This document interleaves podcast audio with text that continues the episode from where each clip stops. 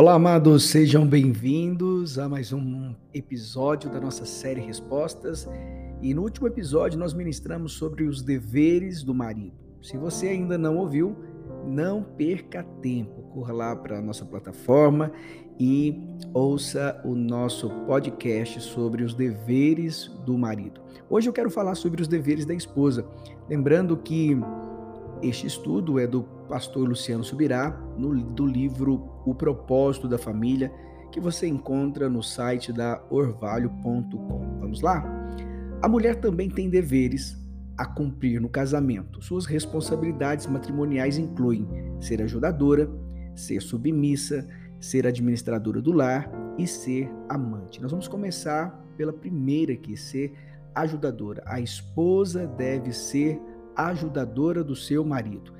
Lá em Gênesis, capítulo 2, versículo 18, diz: Disse mais o Senhor Deus: Não é bom que o homem esteja só. Far-lhe-ei uma auxiliadora que seja que lhe seja idônea. Isso não apenas reforça o fato de que a liderança do lar pertence ao homem na condição de cabeça, como também, amados, ressalta a importância da mulher no contexto matrimonial Perceba que isso em nada desmerece a mulher, pelo contrário, reforça a importância da responsabilidade do homem. Infelizmente, uma visão distorcida no sentido de que a mulher é uma serviçal, isso tem roubado não apenas aqueles que possuem essa visão, como também o seu próprio matrimônio. Creio que, ao definir a mulher como ajudadora, Deus não estava rebaixando, pelo contrário, ele estava justamente exaltando-a. Ao reconhecer que o homem precisava de uma ajudadora, Deus definiu não apenas a incapacidade do homem de fazer tudo sozinho, como também revelou que não havia ninguém mais qualificada para exercer esse papel de ajudadora do que a mulher. Em outras palavras, Deus estava declarando que a mulher tem algo a oferecer para o andamento do lar que o homem não tem. Estar sob o cabeça, uma autoridade, não desmerece ninguém. O marido tem como seu cabe tem como seu cabeça a Cristo e o próprio Cristo tem como cabeça a Deus. Está lá em Coríntios, 1 Coríntios, capítulo 11, versículo 3. E embora haja clara distinção na cadeia de comando e distribuição das tarefas entre a Trindade, nem Jesus e nem o Espírito Santo são apresentados como menos Deus do que o Pai, do que o Deus Pai. Pelo contrário, a Bíblia os apresenta como um só Deus, como está escrito em Efésios capítulo 4, versículo 4. Assim como também diz que o marido e sua esposa são um. A esposa, com sabedoria, deve ajudar o marido nas tomadas de decisão. Sei que muitos maridos não entendem isso. Marido isso não exurpa a sua autoridade no lar. Pelo contrário, você precisa desenvolver a cultura de trabalhar em equipe. É tão maravilhoso trabalhar em equipe. Aqui na minha casa, nós trabalhamos em equipe. Aqui na nossa casa, muitas decisões são tomadas em família. A minha esposa com os meus filhos, eles participam das nossas decisões. Muitas delas nós chegamos ao consenso após debatermos em família. Então, isso é isso é saudável. Não é sábio nem prudente você liderar a sua casa sozinho. Por isso, a mulher tem uma função muito especial como ajudadora.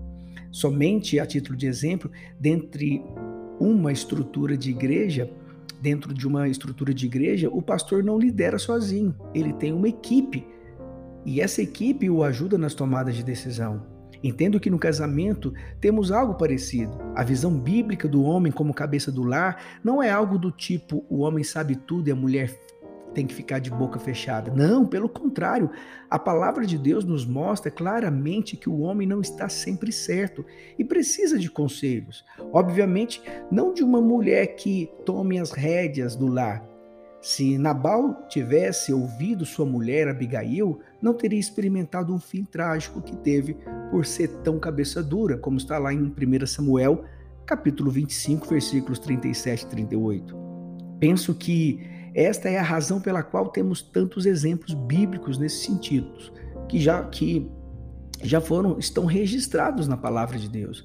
Veja que a questão de Pilatos, por exemplo, tirando o fato de que a farsa de seu julgamento nos proporcionou o sacrifício de Cristo, o que nenhum de nós jamais achará ruim, é claro, vemos como Deus foi justo com ele. Sua mulher mandou-lhe um recado importantíssimo na hora do julgamento.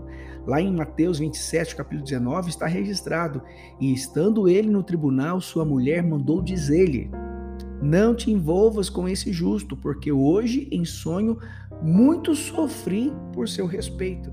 Olha que interessante. Aquele governador romano estava para cometer o que talvez possa ser chamada de a maior injustiça, não só da história dos tribunais de Roma, mas de toda a humanidade, em todos os tempos. E ainda assim, Deus procura usar a esposa deste homem para diverti-lo. O fato dela dizer que sofreu nos sonhos, chamar Jesus Cristo de justo, pedir ao esposo que não se envolvesse, tudo nos faz entender que ela recebeu uma advertência divina.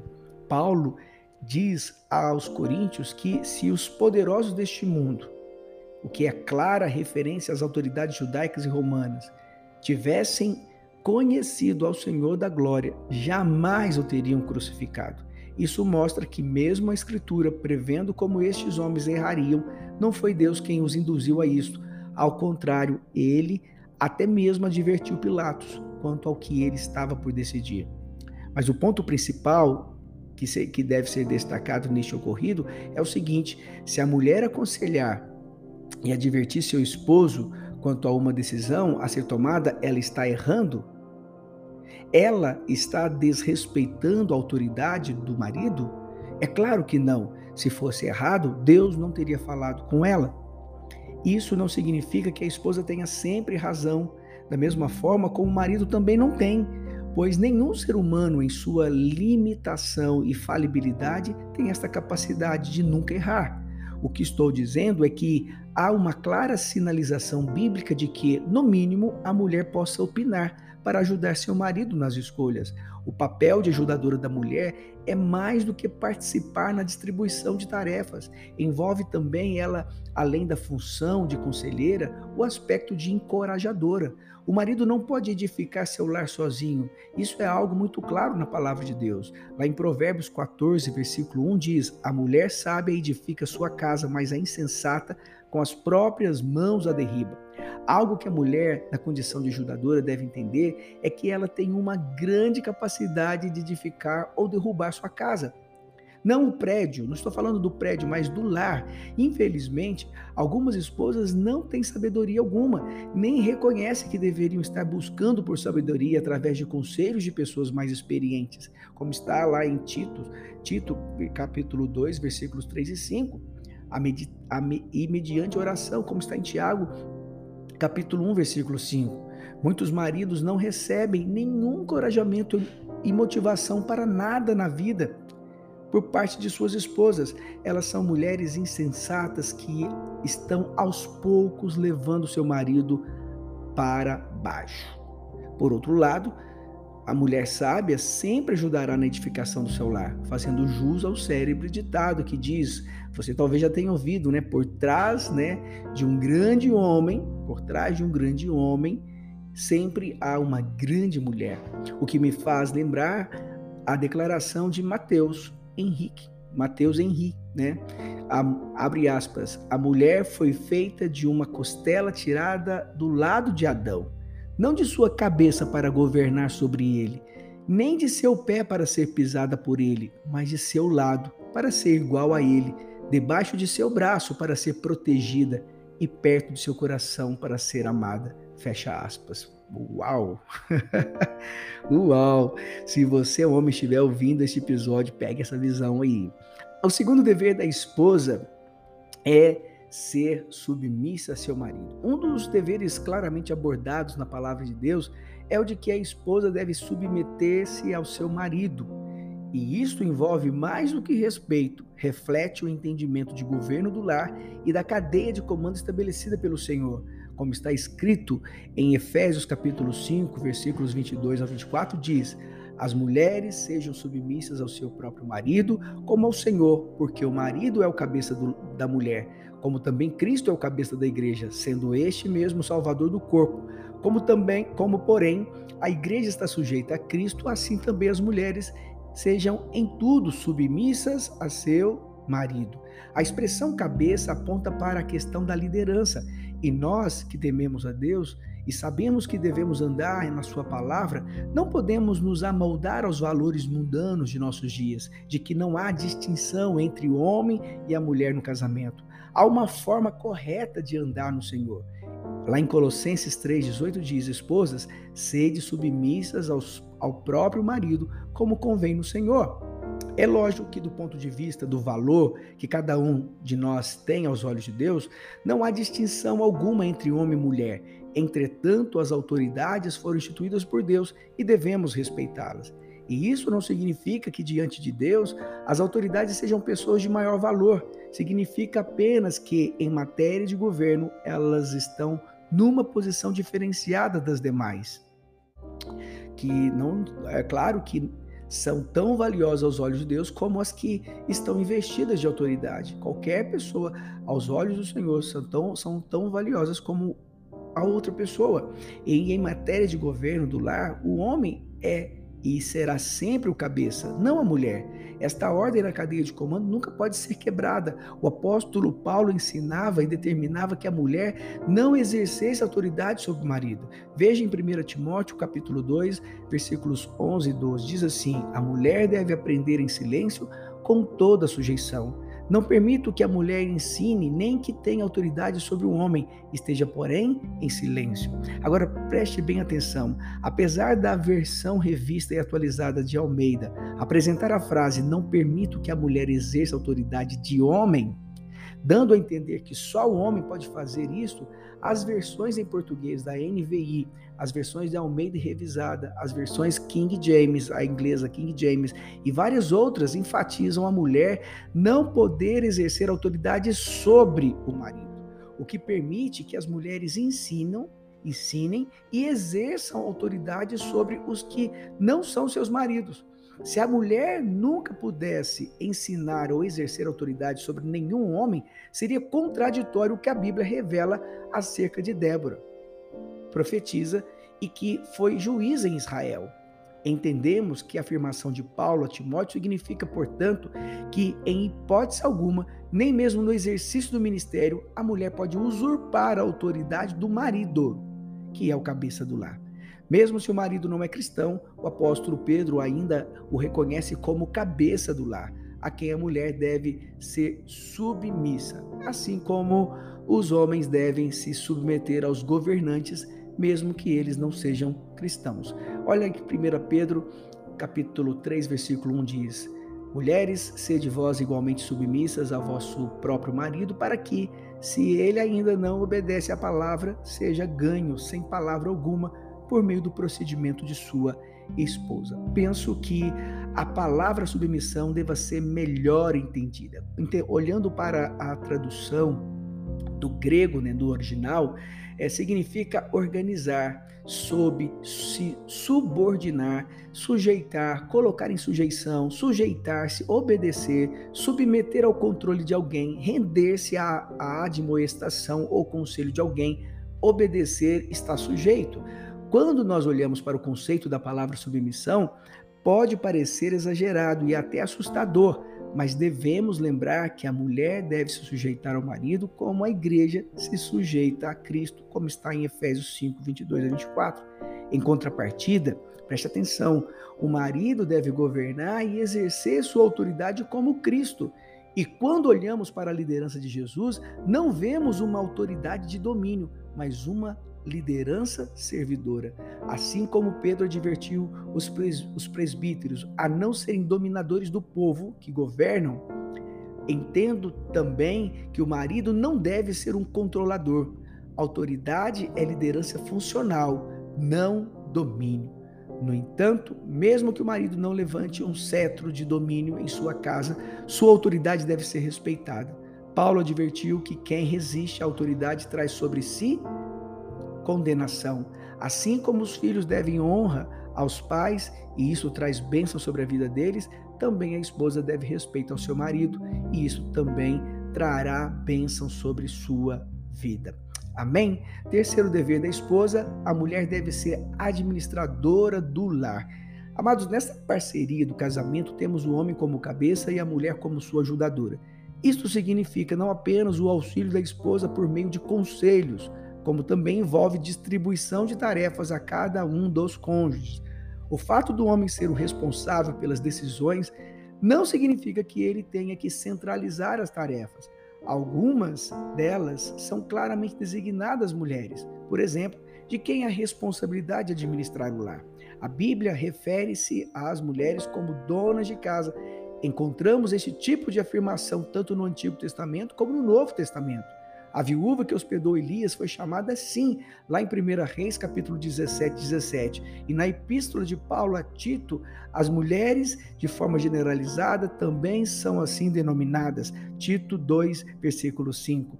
Isso não quer dizer que a casa seja só delas, mas que o dever e a responsabilidade do cuidado e condução do lar com suas tarefas pertence à esposa. Encontramos textos bíblicos que falam do homem cuidando dos trabalhos de fora, que na época envolvia a lavoura, a caça e os negócios a serem feitos. E por isso é por isso que as, a mulher adúltera mencionada no livro de Provérbios refere-se ao marido que foi viajar, porque isso era dever do homem e não da mulher. E quem cuidava da casa e dos filhos na ausência do marido era a mulher. O trabalho da mulher sempre foi uma parceria com o homem. Ele caça e pesca e ela cozinha. Ele apacenta o rebanho e ela cuida da tosquia e do recolher do leite. Ele colhe o fruto da terra e ela prepara. Ele traz o tecido ou couro e ela confecciona as roupas. Os detalhes da economia, do funcionamento da indústria e do ganho do pão diário mudaram muito, mas a ideia divina de parceria ainda permanece a mesma. No livro de Provérbios apresenta uma mulher que conduz com maestria a administração do seu lar. Essa mulher é chamada de mulher virtuosa. Alguns grupos cristãos são contrários à ideia das mulheres trabalharem fora. Não estou advogando isso em hipótese alguma. A parceria de trabalho do casal que apresentamos há pouco mostra as mulheres desempenhando tarefas de alta responsabilidade e com, e com a mudança de configuração atual do modelo de trabalho e sustento, é justo que o envolvimento da mulher no mercado de trabalho também mude. Por exemplo, é evidente que elas já não tecem com as mãos toda a roupa da casa penso que a questão a ser abordada não é a esposa trabalhar ou não fora, e sim se o fato de trabalhar fora irá interferir em seus deveres como esposa e como mãe. Ao falar sobre o dever dos maridos como provedores do lar, comentei que há muitas situações em que a mulher também trabalha fora e coopera com o sustento da casa. Não creio que isto seja errado, desde que o cuidado do marido e dos filhos não seja comprometido, o que infelizmente não tem acontecido com muitos casais que trabalham fora. Aqui em casa, a pastora Aline sempre trabalhou fora, mas nunca negligenciou suas funções em casa. Eu também sempre fui o provedor do meu lar, nem por isso neguei em ajudá-la nos afazeres de casa somos bem ajustados nisso e, e, vivemos uma verdadeira parceria que deu certo. E nós fazemos tudo juntos, dá muito certo a nossa parceria. Cuidamos dos nossos filhos juntos, edificamos a casa juntos, cada um dentro da sua função. Eu na função de provedor, de protetor, aquele que dá direção, cabeça, e ela na função de ajudadora, na função da mulher auxiliadora do meu do lar. E assim nós vamos rompendo, nós vamos é, avançando, cada um dentro das suas funções, um ajudando o outro no que é necessário. Amém?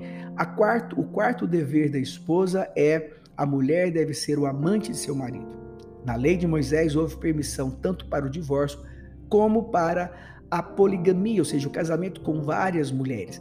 Embora é curioso isso, porque o homem podia se casar, poderia se casar com várias mulheres, mas a mulher não poderia se casar com vários homens.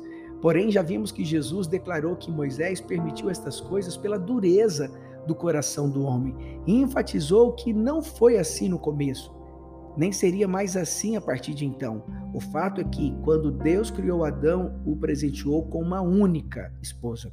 O plano divino é que cada marido tenha sua esposa e que cada esposa tenha o seu marido, pois o que foge disso é prostituição, como está registrado em 1 Coríntios, capítulo 7, versículos 1 e 2. Porém, vale destacar que, justamente depois de estabelecer este fundamento de monogamia, e derrubar a prática da poligamia, mostrando ser ela nada menos que prostituição, o apóstolo Paulo ensina uma das coisas mais importantes para proteger o matrimônio: uma vida sexual saudável, com fidelidade e também com intensidade, com qualidade e também com quantidade. Quero deixar aqui uma palavra de advertência às esposas. É claro que sempre que generalizamos, acabamos sendo injusto com alguns, mas se o conselho serve para a maioria, deve ser dito. Se não servir para você pessoalmente, pode ao menos ajudá-la a entender e ajudar os outros. O recado é o seguinte: muitas mulheres cristãs estão empurrando seus maridos cristãos para o adultério. Paulo declarou algo importante sobre a intensidade e frequência do ato conjugal que muitos casais não têm dado atenção. Em 1 Coríntios capítulo 7, versículo 5 diz: "Não vos priveis um ao outro, salvo talvez por mútuo consentimento, por algum tempo para vos dedicardes à oração e novamente vos ajuntardes, para que Satanás não vos tente por causa da incontinência." Fecha aspas. Deus mandou suprir essa necessidade de seu cônjuge, não mandou você boicotá-lo. Negligenciar a intimidade é dar brecha para que o inimigo entre no casamento.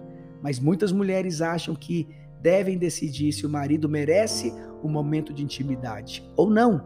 Sexo é dever, é dívida. Infelizmente, muitas mulheres acham que o sexo deve ser uma recompensa ao comportamento do marido na verdade estão se prostituindo. Sei que isso parece muito chocante para algumas irmãs, mas deixe-me expor o raciocínio antes de você se defender. Ao agir assim, estas esposas estão se vendendo em troca de um presente, de um favor, de uma atitude. Pode não ser por dinheiro, mas elas estão se vendendo. O sexo não é um negócio, mesmo que a moeda de troca seja emocional. Não pode ser fruto de uma mentalidade sanguessuga. É uma entrega, é uma expressão de amor sacrificial, se for o caso. É uma doação, não uma venda. Pois a partir do momento que tem a haver algum tipo de pagamento, ainda que emocional, tornou-se uma venda. Sei que há exceções, mas via de regras, mulheres se omitem mais nesta área do que os homens. A explicação pode ser só natural. Como diz o casal australiano Alan e Bárbara, é, quando no livro Porque os Homens Fazem Sexo e as Mulheres Fazem Amor, eles afirmam que o hipotálamo, a região neurológica ligada ao apetite sexual do homem, chega em alguns casos a ser dez vezes mais desenvolvido que o da mulher.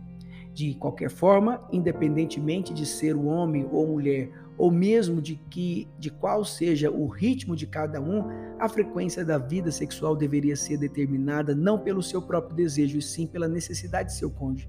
Lembrando também de outro princípio bíblico: a alma farta pisa o favo de mel, mas a alma faminta do todo amargo é doce. Provérbios 27, 7. Se você mantém seu cônjuge saciado, suprido, pode surgir as mais tentadoras propostas de infidelidade e ele certamente vai pisá-las. Entretanto, para aqueles que não têm sido suprido, qualquer oportunidade de pecado que surgir, e digo qualquer mesmo, pode ser muito atraente e sedutora. A palavra hebraica traduzida para alma farta é ebs e significa saciado, satisfeito, empanturrado, farto. A mulher, a mulher deve proteger seu marido de outras mulheres e da tentação maligna, não só orando por ele, mas servindo-o muito bem nesta área. Amém? Espero que este podcast tenha ajudado você, tenha contribuído, tenha edificado você. Somente repassando que os deveres da esposa são ser ajudadora, ser submissa, ser administradora do lar e ser amante. Se este podcast, se este episódio edificou você, peço que o compartilhe com o máximo de pessoas possível. Não se esqueça também de me seguir lá no Instagram, arroba PR Luiz Cláudio Borges. Eu espero você no próximo podcast.